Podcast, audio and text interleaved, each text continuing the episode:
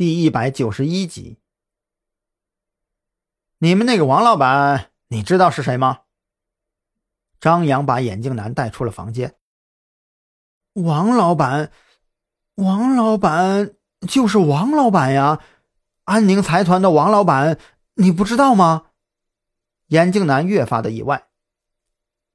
安宁财团，这个张扬当然知道。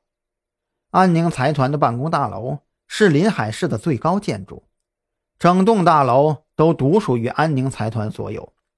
里面那一层层的写字楼都采取外租的形式，能入住这栋大楼的公司，其中都或多或少有着安宁财团的股份在里面。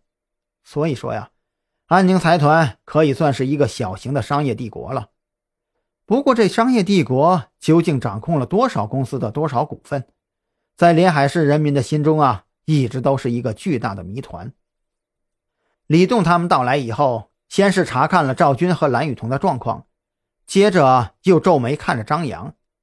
我说：“你小子真是走到哪儿哪儿都是事儿啊！这些天发生在你们身边的大案还少吗？你就不能给我安生一点啊？这案件一直都在发生，只是我们把它揭露出来了而已。”张扬语气平淡：“这小宁村的案子延续了十几年，还有眼下这个案子，等你查到以后啊，就会明白，临海市的地面上有多少黑暗的、难以想象的事件，每天都在发生，但你们却视而不见。我把它揭露出来，你却反过来怪我惹事。”张扬笑了，他也不愿意背负瘟神的骂名。我说：“李队呀，有些事情你要明白。”并不是因为我加入了这里，这个案件才发生的，而是在我出现之前，他们一直在发生。算了算了，李栋不想继续这个话题，继续说下去，岂不是等于说自己的刑警队是一个摆设？这个戴眼镜的人我带走了，赵军看起来一时半会儿也醒不过来，你就带他们去医院吧。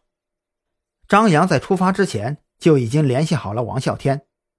叫他把大鹏和老周先交给韩大，然后来医院。等王啸天来到医院和他交接完毕以后，他就独自前往了安宁财团的办公大楼。今天的事情异常的顺利，张扬脑海中过滤着今天发生的事情。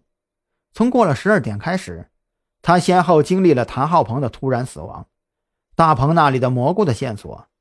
乃至这个刚刚找到的火化厂的工人，有这么多证据，怕是连给皇帝定案都绰绰有余了吧？只是关于王老板，这些都只能算是人证，而具体的物证还需要继续调查。而且，张扬开车临近安宁财团大楼，他很想知道，那位大名鼎鼎的王老板。搞出这些事情来是为了什么呀？他是为了赚钱吗？张扬觉得，如果是小本生意，靠着这些人肉蘑菇的味道去赚钱，比如说审计蘑菇汤这种小店，那是能冒着风险赚点钱的。可是，安宁财团的董事长会差这点钱吗？他犯得着为了这点钱把自己给搭进去吗？张扬一直被这个问题所困扰。他去到安宁财团办公楼的时候，正值赶上上班高峰期，一楼的电梯门口站满了人。唉，故地重游啊！张扬不免多了一些感叹。自己送快递的时候可是没少来这里啊。这安宁大楼十层以下都是一些小公司，可以随意出入，可是十层以上。出了电梯，如果想要继续深入，那就必须要通过前台的排查。如果不是公司的相关工作人员或者提前有预约，都是不可能继续深入的。